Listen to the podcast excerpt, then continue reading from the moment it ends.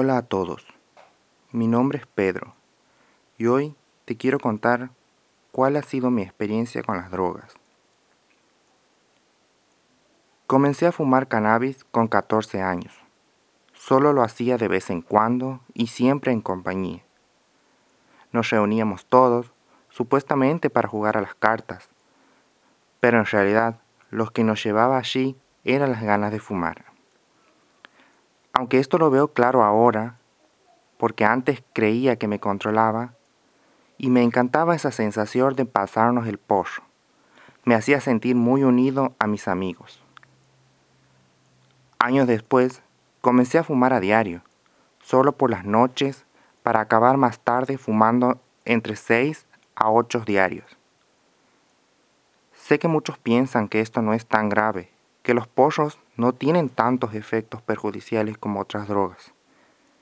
Y puede que así lo sea, aunque hay informaciones muy distintas al respecto. Pero lo peor es verte convertido en su esclavo. Yo no concibo la vida sin cannabis. No sé estar en mi casa sin fumar, tampoco en la calle.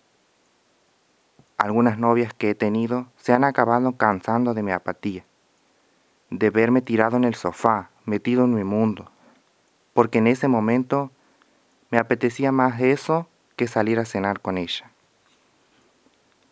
He pasado largas temporadas desconectado del planeta, fumado, metido en mi casa y sin llamar a nadie porque nada me motivaba más que estar fumado.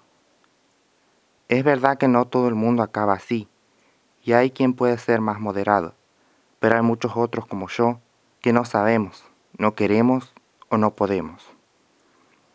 Yo solo espero que este no sea tu caso. No banalices la adicción psicológica al cannabis. Puede ser igual o más fuerte que las drogas aparentemente más peligrosas.